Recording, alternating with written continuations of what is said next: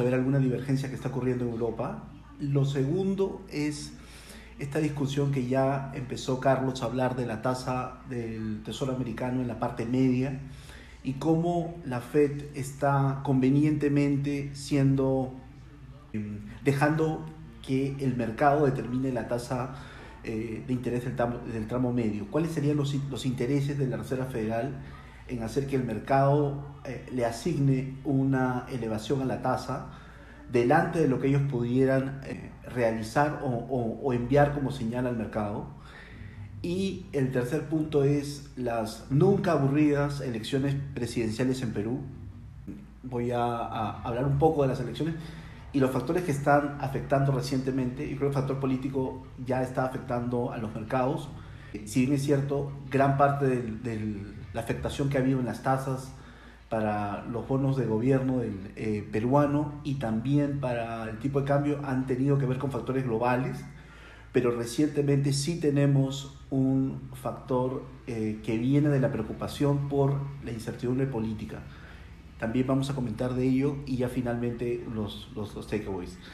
Eh, empezamos con lo primero, los desafíos del COVID continúan. Eh, esto es lo que nosotros preveíamos en las últimas semanas del año eh, pasado, que era que rápidamente, así como los casos se habían, se habían elevado muy fuerte en los países G10, rápidamente se iban a caer los los contagios en países G10 ocurren como un incendio forestal. Se, se eleva muy rápido, pero también se controla muy rápido. Ellos de alguna forma tienen prácticas de confinamiento, algunas más duras, que efectivamente se materializan. Por lo tanto, hay una convergencia muy rápida. De hecho, es lo que se ve en determinados países. El país líder en, desde el punto de vista de vacunas en los Estados Unidos lo vamos a ver ahora.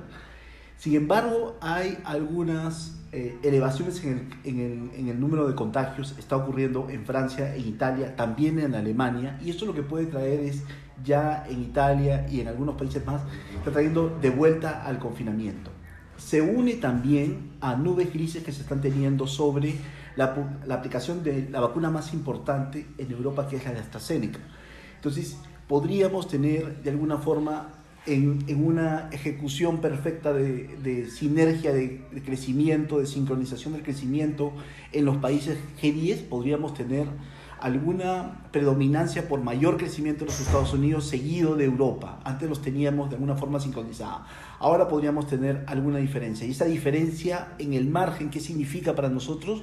Podríamos ver un dólar más fuerte contra G10, tal vez eh, el euro algo más rezagado respecto al dólar, podríamos verlo en adelante, eso es algo que tenemos que monitorear. Y aquí estoy comentando un poco la divergencia. Europa con los casos subiendo y los Estados Unidos con los casos cayendo. Yendo hacia el mundo LATAM, que es el mundo que nos interesa, aquí hemos tenido de todo. Hemos tenido una, una, países que primero se adelantaron en número de casos, países que controlaron bien, que tuvieron segunda, tercera ola. Y Perú está en el medio, en el medio de, todo esta, de, de todos estos máximos y mínimos de los países. Este es el gráfico de, de contagios de Perú, el, el, promedio móvil de 7 días, en, en, casos por millón de, habitantes, millón de habitantes, que también lo comentó Carlos. Efectivamente, estamos viendo que el, nuestra segunda ola ha sido similar o en algo menor a la ola de agosto, la primera ola pero peligrosamente todavía no estamos eh, volteando la página, no estamos cerrando la puerta todavía. Yo creo que todavía están abiertas una serie de riesgos de que podamos tener un recorrido mayor todavía. Tercera ola, no lo sabemos. Yo creo que hay una incertidumbre muy grande. Y, lo comento por qué. Porque vamos a ver los países de, de la TAM. Y aquí tenemos, esta es la foto que yo realicé para enero de este año. Fíjense lo bien comportado que estaba aparentemente Chile, que llegaba a un máximo de la segunda ola, y esa segunda ola era menor que la primera ola que tuvieron en junio del año pasado. En el caso de Perú, nosotros empezábamos a hacer una, una segunda ola y todavía no se habían tomado las medidas de confinamiento, esta la, la, que se hicieron este año, inicios de año, y luego teníamos otros países con, de alguna forma, máximos históricos, es decir, la, la, la digamos, tercera ola iba a, ser, iba a llegar a niveles más altos que los de la primera y segunda, en el caso de Brasil, el caso de México, y Colombia también teniendo una segunda ola más alta que la primera inclusive. Argentina, algo bastante más controlado. Miren lo que ha pasado en las semanas siguientes. La semana siguiente, fíjense, yo voy a poner aquí la animación y lo que hemos tenido es en la parte inferior, ustedes pueden ver que bastante bien comportado lo que ocurre en Argentina, lo que ocurre en Colombia, lo que ocurre en México. Se caen muy fuerte los contagios y ya se empieza la campaña de vacunación, es decir, una campaña de vacunación con las medidas de confinamiento y, de alguna forma eh, se están cayendo los casos. Pero en la parte superior, miren, miremos a Brasil, que tiene máximos históricos, ha tenido una primera ola, una segunda ola. La segunda es más alta que la primera y la tercera inclusive puede ser más alta que las dos anteriores. En el caso de Perú, ya lo habíamos comentado, en el caso de Chile, que es el país que mejor le está yendo en el rolado de vacunas, fíjense ustedes cómo se está haciendo, se está generando una tercera ola, entonces podríamos tener un efecto de segunda vuelta sobre esta salida. Y Chile, como aquí estamos poniendo en el gráfico, es el país que más dosis por 100 habitantes tiene, casi más de 35 dosis de vacunas por cada 100 habitantes todos seguimos en la cola, todos seguimos debajo. Chile lo está haciendo bastante bien, pero está teniendo problemas de tercera ola. Y este es el panorama desde el punto de vista de los Estados Unidos. Fíjense, eh, las dosis de vacunas diarias en los Estados Unidos, este dato obtenido la primera semana de febrero eran de 1.4 millones de dosis al día. La meta de Biden era un millón de dosis al día, así que estaba sin problemas por encima. Y para que se lograra la eh, inmunidad de rebaño, el 75% de la población haya recibido las dosis de vacunas, tenían que pasar todavía 10 meses desde esa fecha. Fíjense cómo está ahora. Actualmente el promedio está no en 1.4 millones diarios, sino en 2.4 millones de dosis diarias. Y se tuvo un máximo de 4.6 millones de vacunas en la última estadística y se esperan ya no 10 meses, sino en los 5 siguientes meses se podría tener vacunado al 75% de la población. Esto es importante para todos los sectores, para, probablemente para los sectores que tengan que ver con la reapertura. Eh, en los Estados Unidos. El ritmo de vacunación de los países bastante también acelerándose. Por ejemplo, estamos viendo, esta es la estadística que yo saqué a febrero, Brasil a un ritmo diario de 235 mil, Chile 67 mil, México 5.600, pero miren cómo se han acelerado. Brasil está en 406 mil dosis diarias, Chile 281 mil dosis diarias, México está en 200 mil dosis diarias, así que todos los países de la TAN han mejorado una cantidad, una forma eh, especial. Las vacunas que han llegado a Perú, ustedes ya lo saben, que es 1.2 millones de vacunas que tenemos. Em, digamos que te vamos a tener en el pipeline contratos por 48 millones de vacunas. Eh, probablemente las 37 que podrían llegar adicionales del Sinopharm van a estar en un hall, en pausa probablemente. Eh, Pfizer han asegurado 20 millones, AstraZeneca 14 y COVAX Facility 13.2.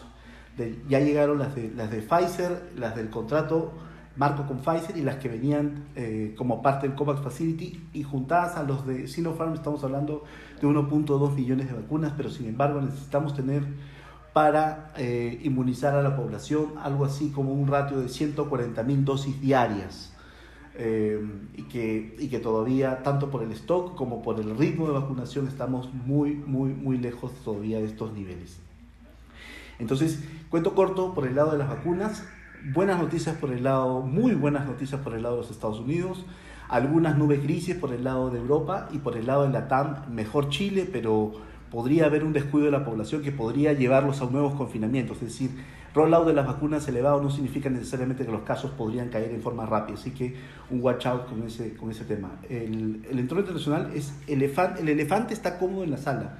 ¿Qué significa el elefante? El elefante es el, el, balance de los bancos centrales. ¿no? Solamente para poner en contexto, los últimos ocho años después de la crisis del 2008, en ocho años los balances de los bancos centrales subieron 5 trillones.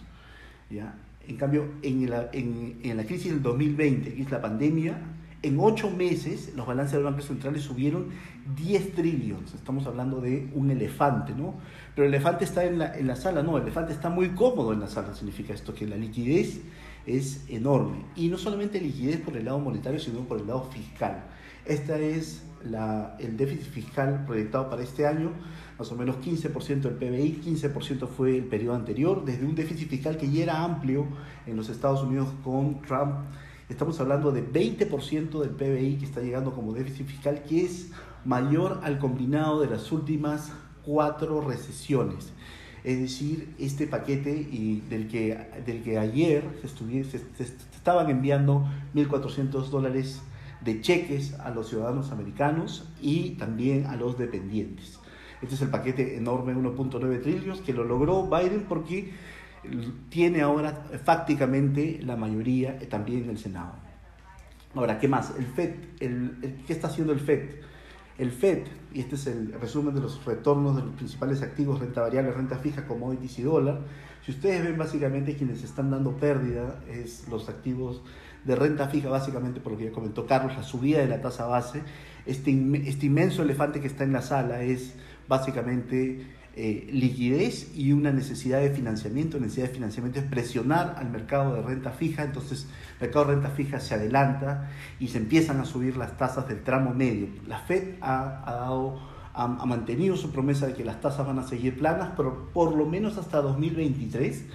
Entonces, cuando ustedes pregunten y digan por qué las tasas en, moneda local y moneda extranjera están tan bajas, es porque la Fed todavía las tiene bajas. Las va a tener bajas en el 2021, en el 2022 y probablemente en la segunda parte del 2023 vaya a retirar el estímulo monetario. Va a ser un retiro muy, muy, muy, muy suave, ¿no? muy, muy, muy, muy amable, muy gentil para, para los mercados. Pero los mercados se están adelantando. Entonces, la tasa del tramo medio es la que se empieza a acelerar. Esa tasa no la controla en la Reserva Federal. Esa tasa viene por el mercado, la tasa empieza a recoger mayor inflación. Entonces, miren todos los títulos o, las inversiones puestas en estos activos. Si usted tú comprabas Treasury, tú comprabas este, bonos de, de, gran calidad americanos, bonos de alto rendimiento, bonos en, en, moneda local y moneda dura en países emergentes, todos están con, con retornos negativos. En años anteriores, la renta fija era un buen lugar para estar este año es un lugar bien desafiante para estar, bien difícil para estar porque las tasas están subiendo. Por las razones correctas. Las tasas suben porque haber más inflación y más crecimiento. La tasa real y las expectativas inflacionarias están subiendo. Esas son dos buenas razones porque suben. Pero ¿quién recibe el beneficio? Fíjense a la izquierda, toda la parte de renta variable. Probablemente los fondos de pensiones estén teniendo un rendimiento interesante este año. Si usted tiene inversiones en algunos fondos mutuos de renta variable, este año les está yendo bien. Ahí está eh, en, selectivamente el S&P, el Nasdaq, las acciones pequeñas, eh, sectorialmente y las acciones de mercados emergentes también les está yendo ahí, que dice IEM, Equity Emerging Markets, es acciones de mercados emergentes. Y usted mira, se da un salto y ve en la parte de commodities, ahí está la razón por la cual Equity Emerging Markets está yendo tan bien, es decir, los commodities están, estamos viendo máximos históricos en los commodities, estamos viendo 17% de lo que va del año en el cobre, petróleo también 33% al, al alza, el año pasado se acuerdan que llegó a estar negativo, un crecimiento muy importante. Entonces, lo bien que le va la economía americana está haciendo que eh, este, tenga un, efecto de mayor inflación en el precio de algunos activos como los commodities, se esté demandando dólar. A inicios del año ustedes, ustedes escuchaban a muchas casas diciendo, este es un año donde vamos a ver una debilidad eh, secuencial del dólar. Bueno, no estamos viendo eso, estamos viendo lo contrario. El dólar se está apreciando contra monedas G10 y está perdiendo valor contra monedas emergentes. Ese último índice, Latin American Currency Index, el índice de las monedas de mercados emergentes, está en caída porque todas las monedas de la región están con caídas importantes. Aquí están las revisiones que está haciendo la FED hacia arriba en el crecimiento y yo no recuerdo haber visto que la FED ponga como pronóstico un crecimiento para 2021 de 6,5%, donde el crecimiento potencial de la economía americana es 1.8, 2.2%, 6.5% es un elefante en la sala. Esto, esto tiene que ver con los programas eh, fiscal y monetario. Sin embargo, para que tengan una idea, Goldman está esperando este año en la economía americana 8% de crecimiento. Por lo tanto, ayer, eh, para, para, contarles lo que hizo el, presidente de la Reserva Federal, dijo ustedes confíen que no va a haber inflación. Si hay inflación va a ser transitoria este año y en los próximos años la inflación va a ser convergencia. Ahí tengo un indicador que dice PCE Price Index 2.4 este año, elevó la predicción la Fed de este año de inflación, pero luego dijo no, el próximo año 2022 2%, el 2023 2.1%. O sea, trató de anclar con su palabra. ¿Cuál fue la respuesta del mercado? Hoy día las tasas han subido casi 10 básicos, la tasa de 10 años. Ya está como unos 75. Entonces, el mercado no cree en palabras, el mercado cree en decisiones, acciones. 8% de crecimiento para el mercado significa ahí va a haber inflación. Va a haber, por las buenas razones o por las malas razones, las tasas pueden seguir subiendo. Y aquí un poco este es, este es lo que esperan los miembros de la Fed.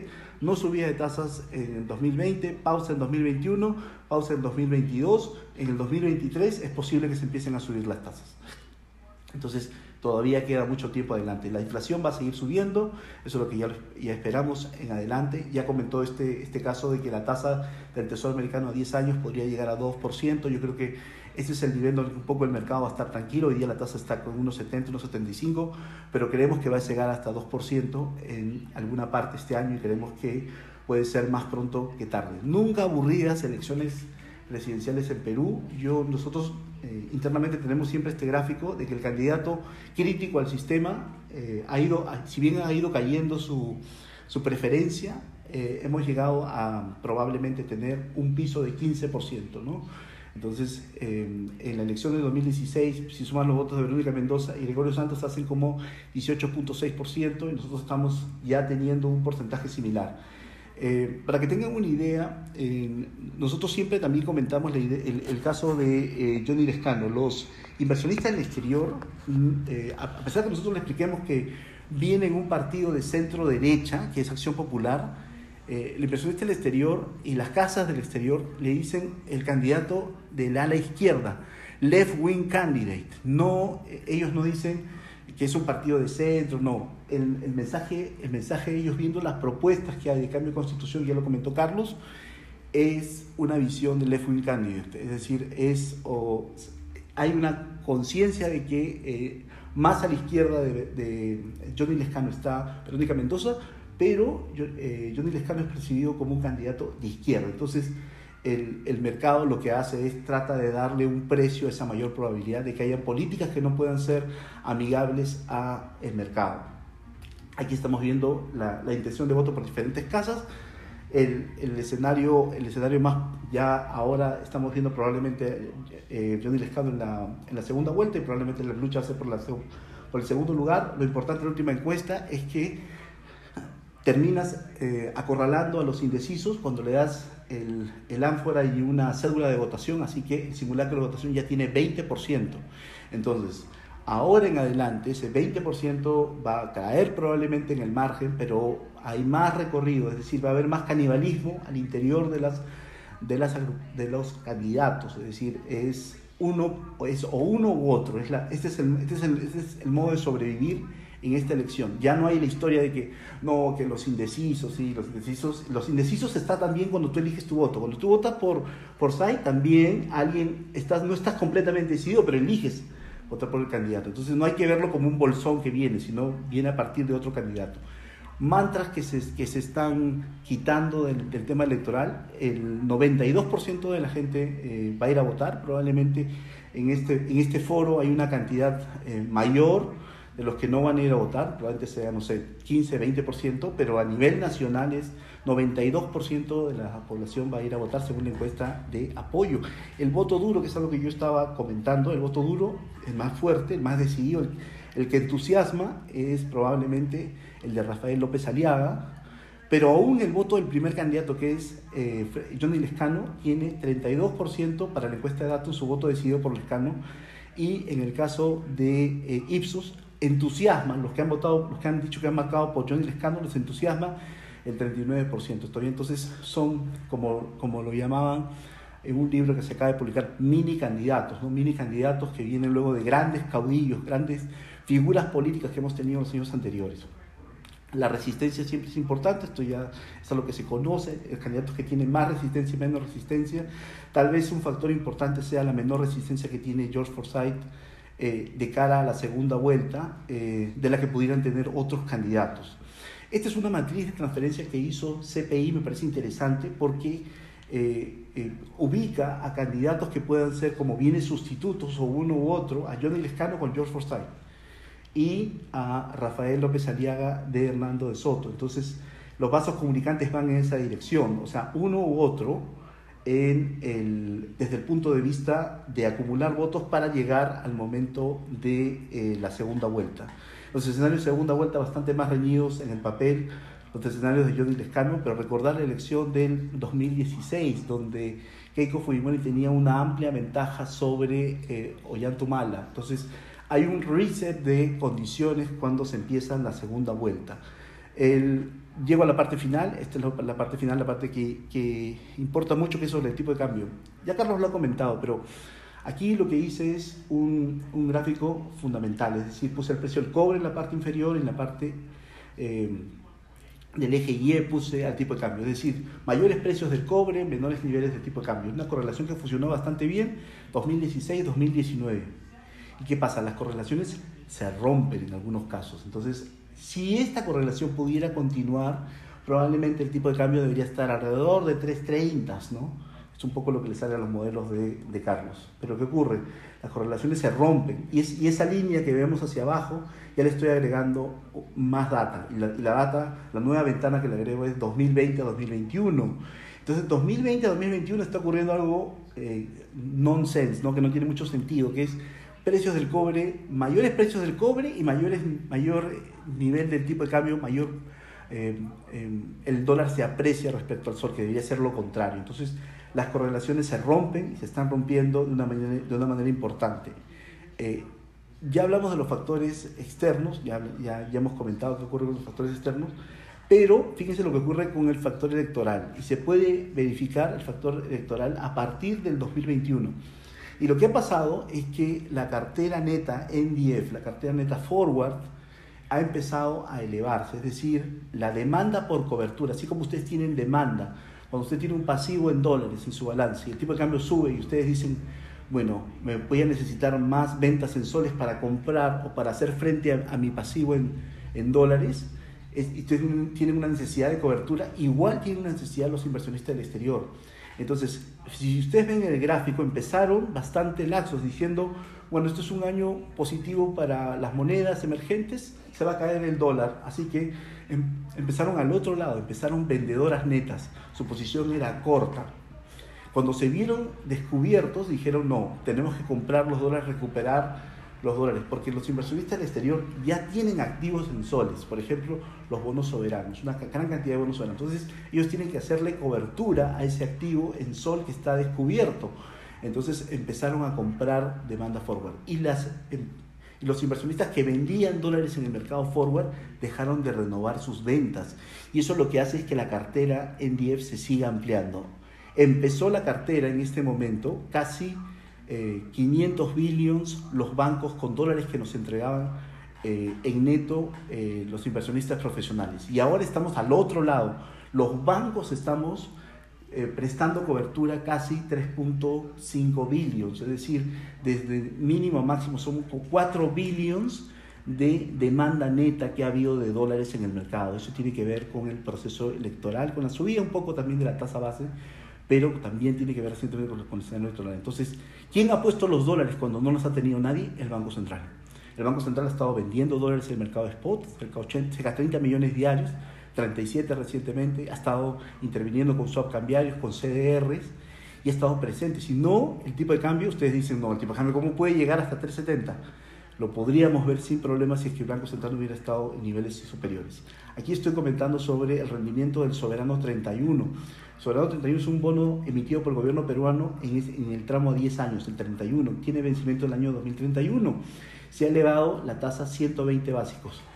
Como la tasa base ya la sabemos, se ha elevado la tasa base 70 básicos, así que podríamos decir que por una suerte de incertidumbre política se ha elevado 50 básicos. Eso es antes que se tuviera esta nueva norma que ya, aprobó ayer en la Comisión de Economía sobre eh, retiros discrecionales desde fondos de pensiones por cuatro UITs, eso también podría afectar al mercado. Esto lo comentó Carlos y desde el punto de vista fundamental, el tipo de cambio debiera estar eh, siguiendo al cobre y, y, el CLP está siguiendo al cobre, por lo tanto, desde niveles, el CLP está por debajo, o digamos, está más apreciado de lo que estaba al, antes de la pandemia, al cierre de 2019. O sea, el tipo de cambio está más débil, el CLP está más fuerte. En cambio, en, en, Perú el sol está más débil y el tipo de cambio está más fuerte. Entonces el PEN debería estar de la mano como si fuéramos, como si fuéramos gemelos con el CLP y estamos al otro lado. Entonces, cuando pasen los factores, estos, estos factores externos de la subida de la tasa, estos factores políticos, probablemente tenderíamos a apreciarnos. Eh, fíjense, esta es una medida de de undervalue, es decir, lo que, lo que este es el índice Big Mac de The Economist. básicamente el, digamos, el, tipo de cambio de Perú por términos de costos, cuánto vale un, Big Mac en soles, cuánto un Big Mac en dólares debería ser de 2.10.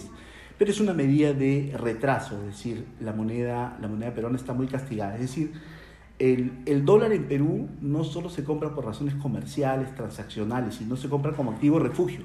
Y precisamente, recientemente lo estamos comprando como activo refugio y también porque hay una mayor dolarización en la economía y no está reflejando lo que Carlos comenta, la balanza comercial. Entonces, estamos teniendo todavía un divorcio entre los fundamentos de una balanza comercial positiva de 11 billones con un tipo de cambio que sigue, que sigue elevándose y algo que todavía vamos a tener si es que no, no, no volvemos a la normalización rápida, es que los flujos en el mercado cambiario son menores a los que teníamos antes de pandemia parte importante tiene que ver con los flujos minoristas. Aquí, esta es estadística del Banco Central, yo les había comentado que cuando se abría, no, no se notaba directamente que los flujos de turismo eran positivos en términos de oferta neta de dólares. Y esos no se están viendo. Entonces, también nos están generando, son razones ya más estructurales de la salida. Los dólares los está poniendo el, el Banco Central. Ideas para llevar, para cerrar, esta es mi última diapositiva. El, el, evento más importante es el evento cada cinco años de elecciones. Ahí tenemos, ya ocurrió el sorteo de los grupos del debate presidencial. El grupo de la muerte está claro, va a ser el miércoles 31 de marzo. Lescano, Guzmán, Salaverri y Rafael López Aliaga, ese va a ser el grupo de la muerte. La última, eh, nos parece que este fin de semana no hay publicaciones, por lo menos de Ipsos, no se publican encuestas. Eh, el 23 de marzo se publica encuesta de Datum y la última encuesta publicable es el domingo 4 y el 11 el flash electoral estará a las 7 de la noche porque ahí se terminan las elecciones. Muchas gracias y nos quedamos para cualquier eh, consulta. Gracias.